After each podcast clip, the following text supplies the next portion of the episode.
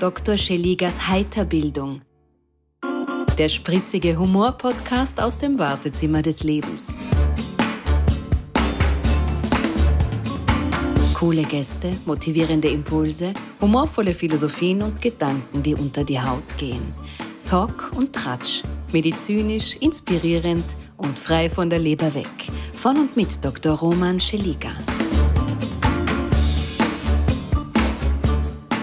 Sie ist Moderatorin, eine ganz hervorragende noch dazu. Ein Vollprofi in der Medienlandschaft, ein Mensch, der gerne die Oberflächlichkeit verlässt, um in die Tiefe zu gehen. Klar, sensibel und mit viel Empathie. Darum hat sie wahrscheinlich auch im Rahmen einer Reportage in einer Hundehütte geschlafen oder in einer Escort-Agentur mit Kunden telefoniert. Auch Boxhandschuhe hat sie angeblich übergestreift, um zu wissen, wie sich das anfühlt, gleich eine gewischt zu bekommen. Wir kennen sie aus den täglichen Sportsendungen des ORF. Sie spricht Englisch, Russisch und Französisch und dazu noch viele andere Sprachen der verbindenden, wertschätzenden Kommunikation. Die Mutter von zwei Kindern ist nicht nur ein beispielgebendes Role Model für Multitasking-Fähigkeiten im Berufs- und Privatleben, sondern auch höchst erfolgreiche Bloggerin und Podcast-Produzentin. In ihrem im wahrsten Sinne ausgezeichneten, weil auch prämierten Podcast Frauenfragen lädt sie bekannte Herren der Schöpfung ein, um ihnen Fragen zu stellen, die die sich vorher wohl noch niemand getraut hat zu stellen. Und sie macht es so gut, dass sie auch Antworten bekommt, die niemand erwartet hat. Heute schalte ich ähm, ja, in meiner Heiterbildungsordination den Röntgenschirm der Wahrheit ein und werde versuchen, das eine oder andere Neue an ihr zu durchleuchten. Sie sitzt schon im Wartezimmer des Lebens und jetzt werde ich sie hereinbitten. Herzlich willkommen, Marie Lang. Ja, hallo, schön, dass ich da sein darf. Was für eine Einführung. Äh, und ich mache mich gleich ein bisschen unsympathisch. Du hast eh, ich weiß nicht, ob es dabei war, aber ich bin recht genau. Äh, ich liebe Sprachen und ich würde am liebsten gerne alle Sprachen dieser Welt können, aber Russisch kann ich tatsächlich nicht. Es ist Ungarisch. Ungarisch? Weil meine Mama Ungarin ist. Da muss ich gleich einmal das große, weite Welt äh, Web befragen, weil da wurde ich falsch informiert. Das geht gar nicht. Wir werden das natürlich jetzt, ähm, vielleicht willst du nicht Russisch lernen jetzt? Dann, dann Dobre dann. Na, okay, also stimmt. okay, ich kann es doch. kannst du es doch. Also, liebe Marie, ähm, wie ich so ein bisschen recherchiert habe, anscheinend. Darf ich dich nochmal verbessern? Ja, klar. Oh Gott, ich mache mich. Es ist Mari. Und Mari. das ist mir ganz wichtig und das finde ich auch gut, es jetzt zu sagen, ohne es rauszuschneiden, weil äh, ich das so oft, es wird so oft falsch gesagt. Es Mari. ist nicht Marie, der mittlerweile, also habe ich jetzt gelesen, 2020 der beliebteste Mädchenname in Österreich war, mhm. Marie. Ja. Es ist Mari. Mari. Ich hoffe, ich werde das die nächsten sechs Stunden, die wir sprechen werden, richtig aussprechen. Liebe Marie, Marie, Marie, Mari. Ich gebe dir einen kleinen Tipp. Es kommt von Marianne. Okay. Marianne. Okay, Marianne. Gut, ich werde das, ich werde das, du darfst Roman zu mir sagen. Super. Muss ich nicht Herr Doktor sagen, sehr Nein, schön. noch nicht, noch nicht. Ähm, warum hast du denn eigentlich in einer Hundehütte geschlafen? Musstest du von zu Hause ausziehen spontan? Hast du gedacht, ich möchte gern auf den Boden der Realität einmal zurückkehren? Was war der Grund damals für deine, glaube ich, es war eine Reportage, die du gemacht hast? Genau, ich durfte vor mittlerweile, boah, ich weiß gar nicht mehr, wie viele Jahre es her ist. Ich glaube, es ist acht Jahre her oder neun Jahre, eine wunderbare Reportagesendung im ORF ORF machen. Die hieß äh, Mein Leben, die Reportage mit Mari Lang. Und, ähm, Mari, bitte, Mari. Genau. Und da ging es, wahrscheinlich haben sie deshalb auch den Namen in den Titel gegeben, damit die Leute dann auch irgendwann verstehen. Äh, nein, da ging es darum, Menschen zu begleiten, die in irgendeiner Weise ungewöhnlich oder außergewöhnlich sind. Und ähm, da habe ich eben einen Husky-Züchter getroffen und der hat regelmäßig mit seinen Hunden in der Hundehütte geschlafen. Und weil das Credo der Sendung eben war, wie wurdest du zu dem, der du heute bist? Wie fühlt sich das an, in deinen Schuhen zu gehen? Das mhm. war so der Hintergrund habe ich mir eben gedacht, ich möchte das auch ausprobieren, weil erst dann kann ich ja zumindest ansatzweise spüren, äh, wie dieser Mensch lebt. Und mhm. es war eine wirklich tolle Erfahrung, weil diese Hunde mich da so ein bisschen beschützt haben in der Nacht. Das muss toll sein, irgendwie so ein, ein tolles Gefühl, oder? Wenn man so mhm. sich sicher fühlt. Ja, vor allem Huskies sind ein bisschen so wie Wölfe. Die sind ja, ja sehr nah an den Wölfen noch. Ja.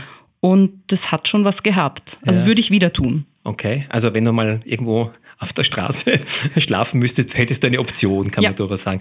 Und du, du warst auch, glaube ich, in so einem äh, Callcenter, in so einem Escort-Callcenter. Was hast du dort gemacht? Das war ein bisschen schwierig. Ähm, da habe ich, ähm, also ich habe eine Telefonistin porträtiert in dieser Sendung, die eben in einer Escort-Agentur arbeitet und früher auch, ich glaube, sie war Prostituierte, wenn ich mich mhm. richtig erinnere. Ähm, und da habe ich einfach ihren Job ein bisschen übernommen und habe dann auch mit den Männern telefoniert. Mhm. mhm. Das war schräg. Das kann man vorstellen, ja. Ähm, jetzt bist du in einem anderen schrägen Unternehmen tätig, ähm, dem ORF. Ja. Ähm, und dort moderierst du ja im Sportbereich ähm, die Sendungen. Was macht denn dir da am meisten Spaß? Gibt es irgendwo so ähm, irgendwelche Sendungen, äh, wo du sagst, okay, das ist, betreibst du selber Sport? Ja, und sehr gerne. Und das ist auch äh, wirklich ein also mich ohne Sport gibt's nicht. Also es gibt ja Menschen, die, für die ist das irgendwie Erholung, ist das Schönste, wenn sie mal drei Tage nur auf der Couch liegen können und irgendwie ein Buch lesen. Und für mich ist das die Horrorvorstellung schlechthin. Also, also drei Tage mich nicht zu bewegen, ist, das kann ich mir nicht vorstellen. Also bist du, bist du eigentlich im, im richtigen Genre, mehr oder weniger Richtung Branche gelandet? Wählt man sich das selber aus? Wird man eingeteilt oder hättest du was anderes lieber gemacht?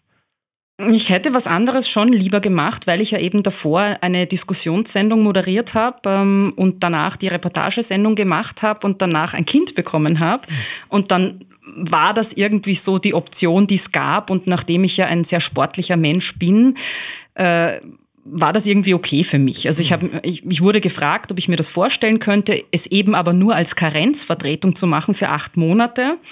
Und dann habe ich so hingespürt und habe mir gedacht, ja, also ich muss mich dafür nicht verbiegen, weil davor war ich ja beim Radiosender FM4 und habe dort tatsächlich die Sportredaktion geleitet. Also ich war Chefin der Sportredaktion. Nur hieß dort der Slogan alles außer Fußball im Sommer und alles außer Langlaufen im Winter. Also es war bewusst abseits des Mainstream.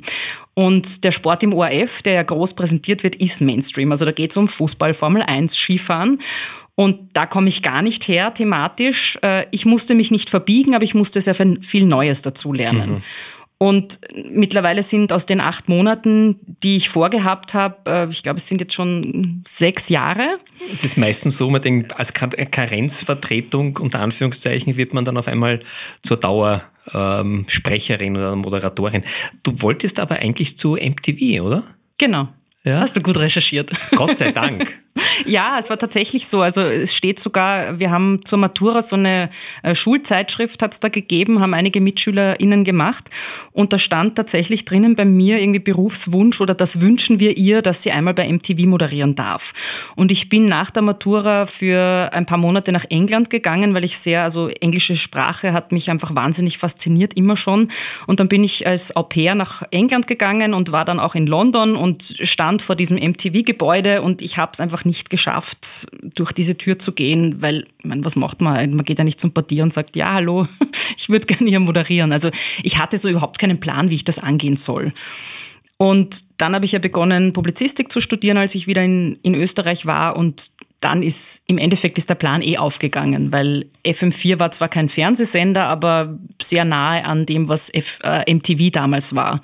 Und jetzt bin ich beim ORF gelandet. Also okay, gut. Ähm, wir haben, uns, wir haben uns ja vor ein paar Monaten bei einer Veranstaltung ähm, kennengelernt, wo du für eine Kollegin eingesprungen bist, sehr kurzfristig. Ähm, noch dazu bei einer eher komplexen Veranstaltung, äh, so ein bisschen hybrid, damals noch ein bisschen neu äh, mit, mit einem Kunden von, von uns. Und was ich damals so bewundert habe, deine Ruhe und Souveränität. Also in dieser Kürze der Zeit auch die wichtigsten Parts, da ging es um medizinische Themen, um, um Produkte. Es war auch auf Englisch. Auf Englisch auch mhm. noch, ja.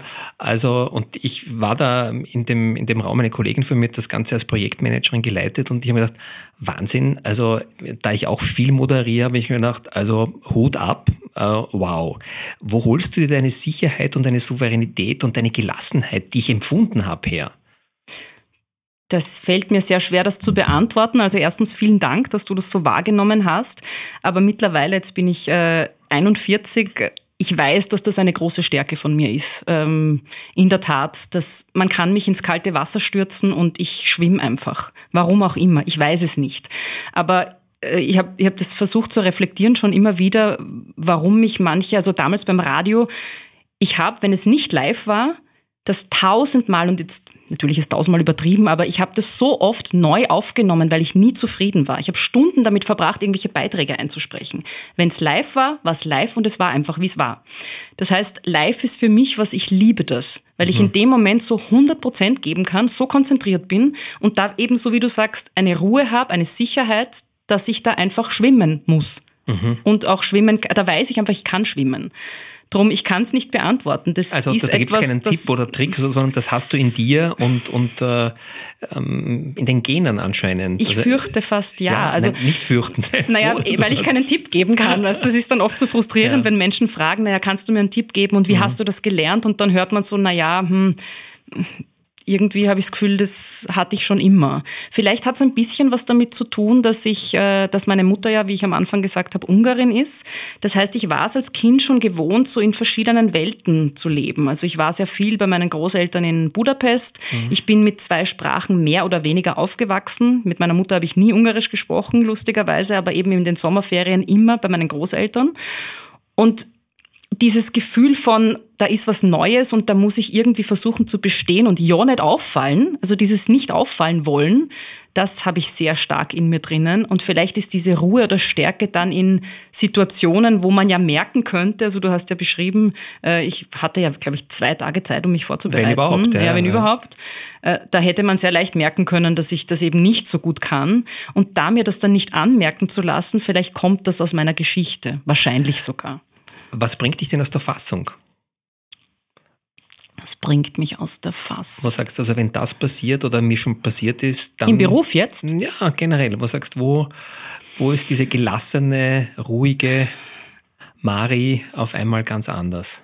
Also da muss ich tatsächlich unterscheiden zwischen Beruf und Privatleben. Ja. Im Beruf glaube ich sagen zu können, dass mich so gut wie nichts aus der Fassung bringt, weil ich finde ja, dass sowas wie Fehler oder Unsicherheit oder Hoppalas, wenn man so will, das gehört einfach dazu, ist zutiefst menschlich.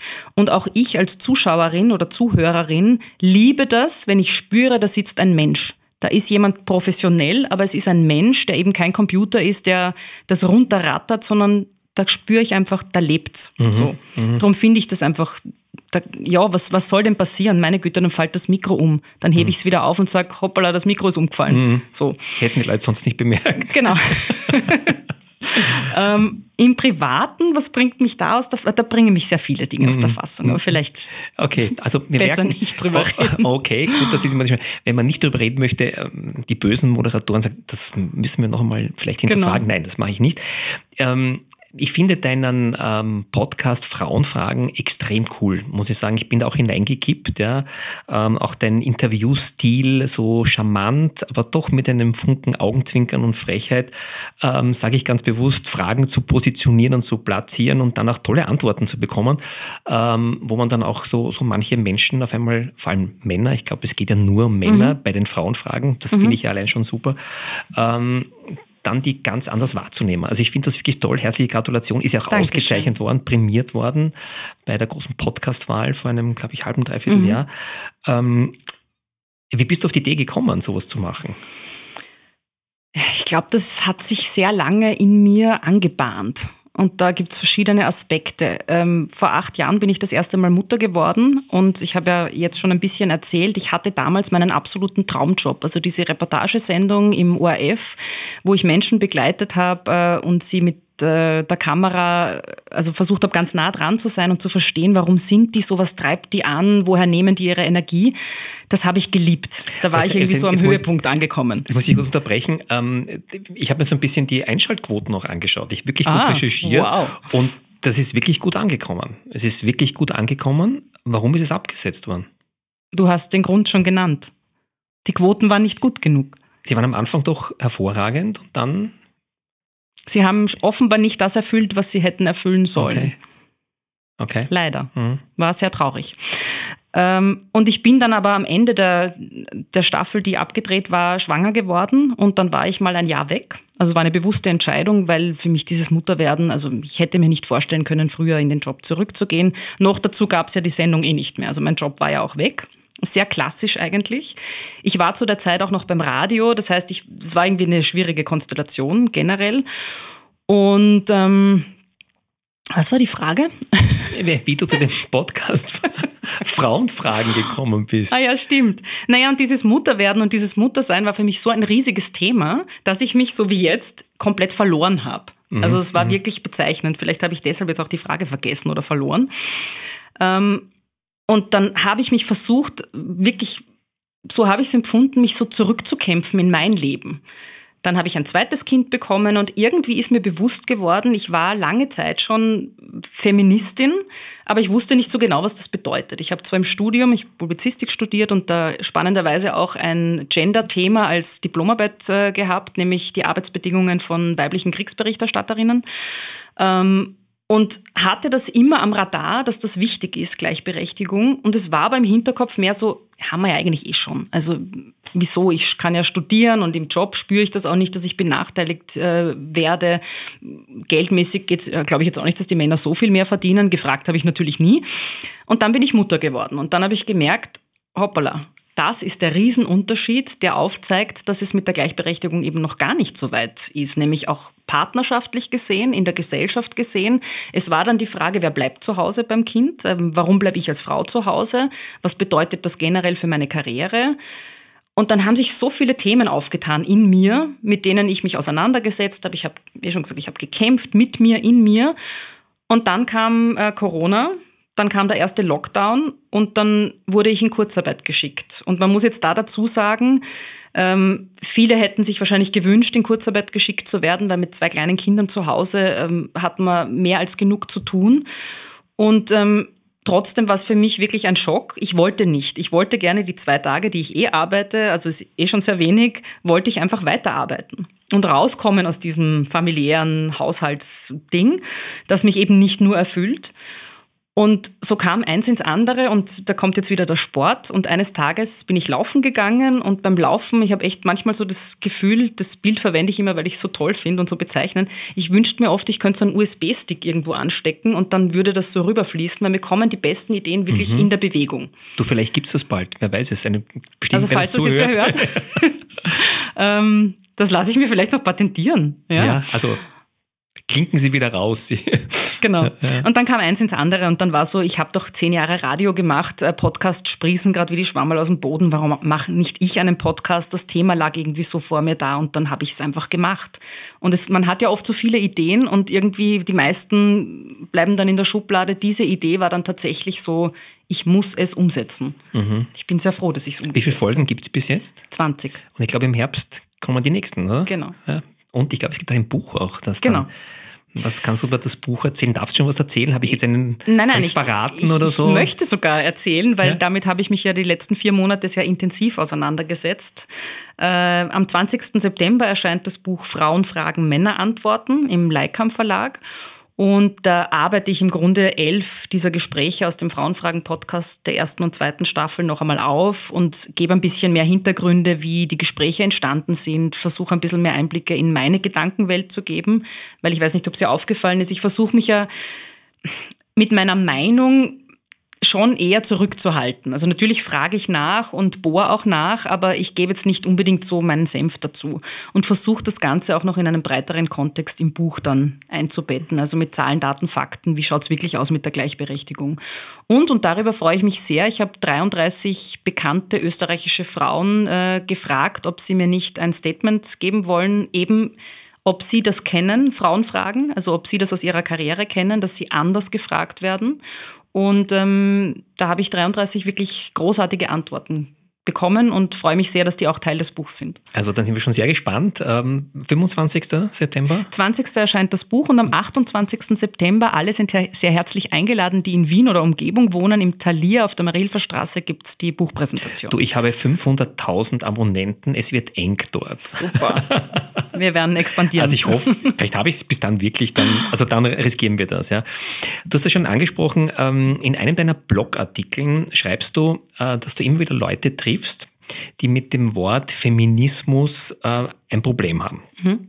Und da schreibst du wortwörtlich, ich zitiere, wenn ich weiß, wofür der Feminismus steht, dass er der guten Sache dient und dass er will, dass alle Menschen gleichberechtigt leben können, muss das F-Wort doch als Kompliment empfunden werden. Warum glaubst du eigentlich, dass das Wort Feminismus immer wieder, äh, trotz vieler Bemühungen, so ein bisschen ähm, negativ besetzt ist? Naja, ja, du bist ja Feministin. Ja, genau. Zum einen, glaube ich, äh, liegt das daran, dass Menschen prinzipiell ein Problem mit Veränderung haben. Also, dass niemand das gerne hat, dass sich Dinge verändern.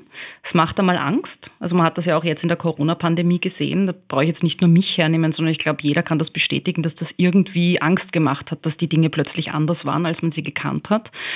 Ähm, zum anderen hat es sicher auch damit zu tun, dass, ähm, wenn man sich die Anfänge des Feminismus anschaut, die Frauenrechtlerinnen früher, die waren sehr laut, die waren sehr aggressiv teilweise, zu Recht.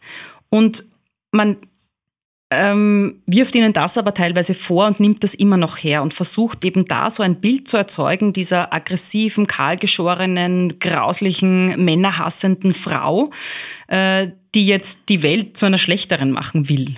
Also es wird, habe ich manchmal das Gefühl, bewusst missverstanden.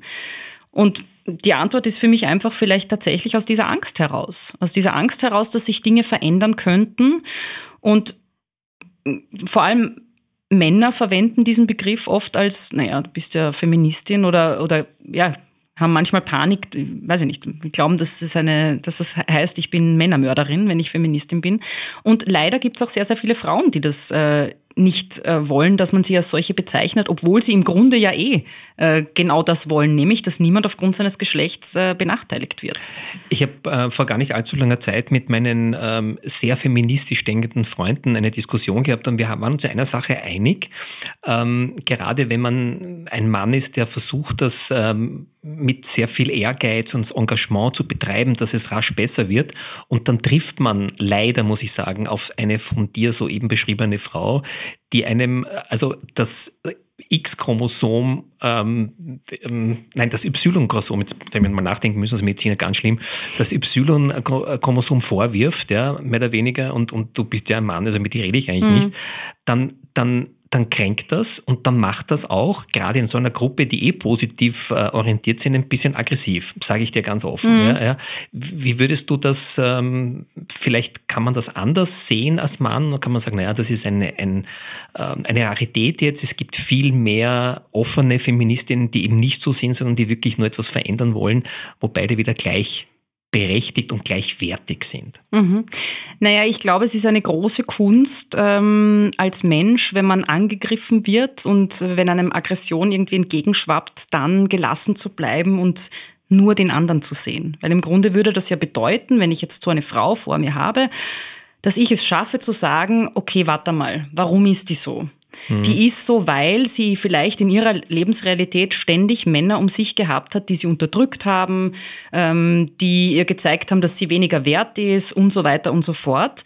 Eigentlich ist es nur logisch, dass sie vielleicht so geworden ist. So, das ist wirklich eine hohe Kunst. Das ist jetzt oft Theorie, was du gerade ja, sagst. Ja, ja, klar. Das, das wäre ja, aber das, also das ist, denke ich mir oft, mhm. so wäre ich gern. Also mhm. da würde ich gern mal hinkommen, dass ich das schaffe, auch in, ein, in einer partnerschaftlichen Beziehung. Dass, man kennt das ja aus dem Alltag, irgendwie der Partner kommt nach Hause, hat irgendwas Blödes erlebt und schwapp, kommt dann mal die Aggression auf dich zu. Und im Endeffekt reagiert man ja dann meistens mit dem eigenen Ego, Ego und reagiert genauso aggressiv zurück. Aber mhm. wenn man einen Schritt zurück macht und sieht, okay, warte mal, wo steht der gerade, warum ist der so, hat das überhaupt was mit mir zu tun? Würde der Konflikt wahrscheinlich im Nullkomma nichts sich ähm, erledigt haben, weil es eigentlich keinen gibt. So, das ist mal zum einen. Äh, grundsätzlich, und das ist auch ein bisschen so der Ansatz meines Podcasts, glaube ich eben, dass wir Männer an sich und vor allem die Männer, die du beschrieben hast, die ja sowieso auch das gleiche Ziel verfolgen, denen klar ist, die Welt kann nur dann eine bessere werden, wenn Männer und Frauen sich an der Hand nehmen und wenn wir das Ziel haben, jeder muss die gleichen Chancen und Möglichkeiten haben, damit er oder sie das Leben leben kann, das er oder sie sich vorstellt oder wünscht. Ähm, wenn die dann eben diese Kritik dann auch noch abbekommen, dann wird es schwierig. Und darum war so mein Ansatz ein bisschen, schauen wir doch mal, wo die Männer stehen, was machen sich die für Gedanken? Weil mhm. ich glaube, nur wenn du die Lebensrealität eines anderen ansatzweise spürst, da kommen wir wieder zu meiner Reportagesendung, weil im Grunde habe ich das ja auch schon vor zehn Jahren gemacht, äh, nur dann kann sich was bewegen, weil, weil ich Wir haben so viel Vorurteile in uns. Mhm. Und dann klatscht das eine gegen das andere und man kommt überhaupt nicht weiter und es ist nur ein Ego-Spiel die ganze Zeit. Und wenn man aber ehrlich sagt, ich möchte, dass sich was bewegt, muss man auch ehrlich sagen, ich bin bereit zuzuhören. Ich bin bereit hinzuhören. Wo stehst du gerade? Warum sagst du denn, ach, das Gendern braucht man das überhaupt? Warum sagst du das, ja? Was, was treibt dich da an? Ich glaube, nur so kommen wir weiter. Das ist, also wir verstehen uns blind, ähm, weil meine nächste Frage geht genau darum, ums Gendern. Mhm. Äh, das ist ja momentan Diskussionsthema in allen möglichen Foren. Wie mache ich es richtig? Ähm, Gibt es eine richtige, mache ich Doppelpunkte, schreibe mhm. ich Ihnen? Bin ich stur und sage, na, das war immer schon so? Ähm, ist das wirklich der Weisheit letzter Schluss? Brauchen wir, ich frage es ganz provokant, die Feministin Nummer eins, die mir gegenüber sitzt, ist kein Schimpfwort, sondern sehr positiv gemeint. Ähm, brauchen wir das wirklich? Ähm, wenn ja, warum brauchen wir es? Und wie kann die Debatte, wenn sie eine ist, möglichst bald zu einem ja, produktiven Prozess werden? Weil momentan habe ich das Gefühl, ist es nicht, weil ähm, man überlegt sich immer, habe ich jetzt, hab jetzt alle Varianten durch, die mhm. es irgendwie gibt? Gibt es noch die, die queren? Habe ich da irgendwas gesagt? Also das ist irgendwie schade, gerade wenn man mit der Sprache gern kommuniziert man will es richtig machen, aber man weiß schon, dass man es falsch macht, weil irgendwas hat man übersehen. Mhm. Wie, wie siehst du dieses Thema? Zwei Dinge dazu. Also richtig machen kann man sowieso nie, egal in welchem Lebensbereich. Äh, macht vieles auch einfacher, finde ich. Also nimmt auch ein bisschen den Druck. Ähm, man kann nur sein Bestes geben in jedem Moment. Und äh, zum Thema Gendern habe ich eine ganz klare Meinung. Äh, wenn wir uns anschauen, die Weltbevölkerung, dann ist es ungefähr 50-50 Mann-Frau. Äh, wenn du mich jetzt fragst, brauchen wir das, dass wir 50 Prozent der Weltbevölkerung nicht nur mit meinen, sondern auch ähm, gleichberechtigt in der Sprache ähm, verwenden, dann ist meine Antwort ja, natürlich brauchen wir es. Wie machen wir es? Das ist mir völlig wurscht. Und ich glaube, dass da das Problem liegt, wir verlieren uns in irgendwelchen Debatten und da komme ich wieder aufs Ego, weil der eine meint, das Sternchen ist die richtige Variante, der andere meint das große I und so weiter und so fort und wir verbringen Energie, genau, ja. Zeit mit Kleinigkeiten. Mhm. Und das ist, glaube ich, ein bisschen das Problem und das habe ich im in meiner Arbeit jetzt, wo ich ja doch Feminismus öffentlich betreibe, auch gemerkt. Und das äh, erschüttert mich dann manchmal, wenn ich vor allem auf Social Media mitkriege, wie sich Feministinnen äh, gegenseitig bekriegen, nämlich wirklich und sich wüst beschimpfen und unterste Schublade weil die eine das, das nicht richtig macht und die andere das nicht richtig mhm. macht. Und da muss ich schon diesen Satz, um die den Sache, ich ja. überhaupt mhm. nicht mag, aber dieses haben wir keine anderen Probleme, hasse ich, ja, weil mhm. damit kannst du alles wegwischen, Sicher. damit ist alles wurscht. Killargument. Genau. Mhm. Äh, muss ich aber trotzdem dann auch ein bisschen herbeiholen, weil dann denke ich mir, es geht uns doch um die Sache und es ist völlig wurscht, ob ich High Heels trage und strapse und sage, ich bin Feministin oder ob ich kurze Haare habe und äh, Achsel, lange Achselhaare es muss alles Platz haben, weil mhm. Feministinnen wollen ja, dass Frauen überall sichtbar werden. Auf Podiumsdiskussionen mehr Frauen, dort mehr Frauen. Aber dann selber schließen sie die Frauen, die ihnen nicht ins Bild passen, aus. Mhm. Und das kann nicht sein. Das funktioniert dann nicht, ja. Jetzt leben wir in einem äh, Land, ähm, wo immer mehr unterschiedliche Kulturen miteinander leben sollen und teilweise auch leben. Und ähm, gerade da das Frau-Mann-Bild ist ähm, in manchen Kulturkreisen ein ganz anderes. Teilweise ein ich hoffe, da stimmst du mir zu, Erschreckendes. Mhm. Ja. Ähm, jetzt kriegen wir immer mehr andere Kulturen in unser Land, eine Flüchtlingswelle rollt wieder auf uns zu. Wir versuchen Integration zu machen, aber da glaube ich, vielleicht siehst du es oder hoffentlich anders, haben wir ein riesengroßes Problem. Mhm. Ja, das ist ein Thema, mit dem ich mich äh, noch nicht so sehr auseinandergesetzt habe. Äh, ich bin bei dir. Also es ist schwierig, wenn, es Kulturen gibt, nach wie vor, wo Frauen einfach äh, nicht nur nicht gleichberechtigt sind, sondern, äh, also man braucht sich ja jetzt nur die erschreckende Situation in Afghanistan anschauen, was dort passiert mit dem Vorzug der Taliban. Äh, das ist für mich so weit weg und so unvorstellbar, dass ich da, da, bleibt mir der Mund offen. Also da weiß ich gar nicht, was ich da überhaupt dazu sagen soll. Äh, natürlich, wenn, wenn Menschen aus anderen Kulturen, wo Frauen äh, weniger wert sind, zu uns kommen, dann bedarf es einfach ganz viel Aufklärungsarbeit. Und das wird nicht von heute auf morgen passieren. Was ich aber nicht sehe, ist die ähm, ist die boulevardeske Propaganda, wir werden da überrollt von weiß ich nicht was und äh, in zehn Jahren müssen wir alle Kopftuch tragen und sind auch wieder unterdrückt. Das, das sehe ich nicht. Mhm. mhm. wäre es ein Weg schon in der Schule so ein bisschen da, dieses Miteinander ähm, vielleicht noch mehr in der Richtung Gleichberechtigung, Gleichwertigkeit zu bringen. Denn wenn du jetzt ähm, drei, vier, fünf Kinder unterschiedlicher Hautfarbe und Kulturen im Kinderwagen äh, oder in der Sandkiste sitzen mhm. hast, ja, da gibt es kein Kommunikationsproblem. Mhm. Ja, da ist das Lachen, die Freude, das Gemeinsame über allem. Ja. Und äh, wer dann Probleme hat, sind die Eltern, die bei der mhm. Sandkiste rundherum stehen und sagen, na, dürft ihr das mit meinem Kind und geht gar nicht. Und das finde ich teilweise schade. Ich versuche das auch mit Humor ein bisschen zu äh, konterkarikieren. Aber ähm, es ist schade, finde ich. Aber du hast recht, ich glaube, da müssen wir tagtäglich immer wieder dran denken und was tun. Also ich glaube, Kinder sind sowieso ein gutes Stichwort, weil das ist auch ein bisschen mein Ansatz, auch was die Gleichberechtigung betrifft, aber im Grunde jedes Thema. Ich hatte vor kurzem ein sehr, sehr spannendes Interview mit einem ähm, Podcast, der von Menschen mit Behinderung geführt wird und die haben versucht, meinen, meinen Ansatz nämlich mit den Frauenfragen umzudrehen und mir Fragen zu stellen, die normalerweise Menschen mit Behinderung zu hören kriegen. Mhm. Wahnsinnig spannend. Mhm. Und da bin ich auch wieder darauf gekommen, dass ich mir gedacht habe, es geht immer darum, solange wir nicht Kinder schon behandeln wie gleichwertige Menschen, wie Individuen, äh, sind wir verloren. Also ich mhm. glaube, dass die Kinder immer der erste Punkt sind, wo wir ansetzen müssten. Absolut, Egal, ob ja. das Buben oder Mädchen sind, um zu zeigen, Männer und Frauen sind gleichberechtigt, Buben und Mädchen sind gleichberechtigt. Solange wir dort nicht ansetzen, ist es zu spät. Also auch äh, gestern habe ich mit einer Freundin drüber geredet. Äh, Alleine so Sachen wie Kindern wird ständig erklärt, wann sie Hunger haben, wie viel sie essen sollen, dass sie nicht genug gegessen haben jetzt noch eins für den Papa und, brr, und das Flugzeug und so. Und mit 30 sitzen sie dann irgendwo in irgendwelchen Seminaren und sagen, so, ich muss jetzt lernen, meinen Körper wieder zu spüren, damit ich spüre, wann ich satt bin. Na, woher kommt denn das, dass man das mit 30 braucht? Ja, ja, Weil es einem ja. abtrainiert wird als mhm. Kind. Kinder können das. Absolut. Und äh, das Schlimmste, ich sage das gerne in meinen Vorträgen, wenn du sechs Jahre alt bist und nach dem ersten Schultag die Schultüte übernimmst und vor der Schule stehen sie alle da, Mama, Papa, Onkel, Opa und dann sagen alle, so Susi, ab heute beginnt der Ernst des Lebens. Mhm. Und das ist das Schlimmste für mich, was man einem Kind sagen kann, weil ähm, gerade das, diese, diese Fähigkeit in den Tag hineinzuleben, den Augenblick zu genießen, wahrzunehmen, die Ehrlichkeit nicht zu überdenken, sondern zu sagen und zu tun, das wird uns abtrainiert. Ja. 18.000 Mal hören wir bis zu unserem 18. Lebensjahr, nein, das darfst du nicht, nein, das gehört sich nicht und das tut man nicht. Und irgendwann glauben wir es und dann braucht man solche Seminare, die du gerade zitiert hast. Die, glaube ich, sehr boomen übrigens. Absolut. Ne? Wir waren ja mal alle Kinder. Ja. Sehr geehrte Fans und Faninnen, aufgepasst, das ist noch nicht das Ende des Podcasts mit Marie Lang. Wir haben noch über so viele spannende Themen weitergeplaudert und ja, deswegen beschlossen, daraus erstmalig einen zweiten Teil zu machen. Also, ein Mann fragt eine Frau über Frauenfragen an Männern. Marie Lang in meiner Heiterbildungsordination. Gleich hier den zweiten Teil anhören. Viel Vergnügen.